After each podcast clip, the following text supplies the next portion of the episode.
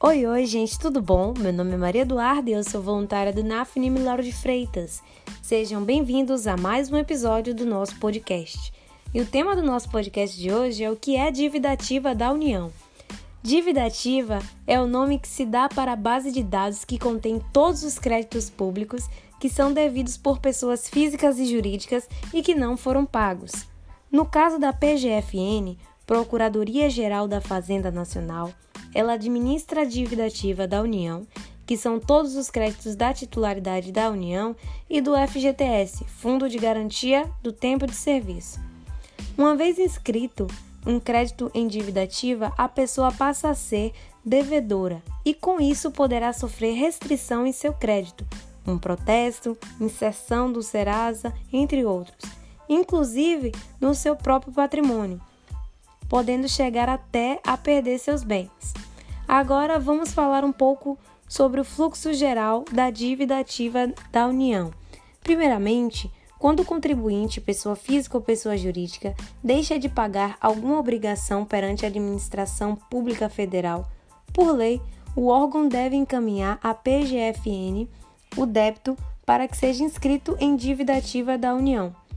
Os créditos enviados à PGFN são inscritos em dívida ativa caso o órgão de origem tenha cumprido todos os requisitos legais de constituição e encaminhamento de crédito. Caso haja alguma inconsistência, a PGFN devolve o pedido de inscrição para que o órgão corrija o erro. Quando o débito é inscrito em dívida ativa, há a adição do encargo legal de 10%. A partir daí, a gestão e cobrança de débito passa a ser com a PGFN. Se o contribuinte não regularizar sua situação fiscal, a PGFN poderá protestar no cartório, comunicar dívida aos órgãos de proteção ao crédito como Serasa e o Serviço Central de Proteção de Crédito, SPC, incluir o contribuinte no cadastro informativo de créditos não quitados no setor público federal, o CADIM, incluir o contribuinte na lista de devedores da PGFN, dentre outras medidas.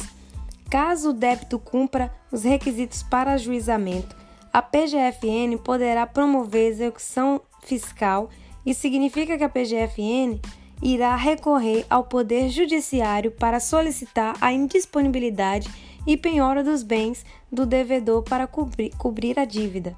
Nesse caso, a adição do encargo legal de 20% sobre o valor da dívida. Bom, pessoal, esse foi mais um episódio do nosso podcast. Espero que vocês tenham gostado.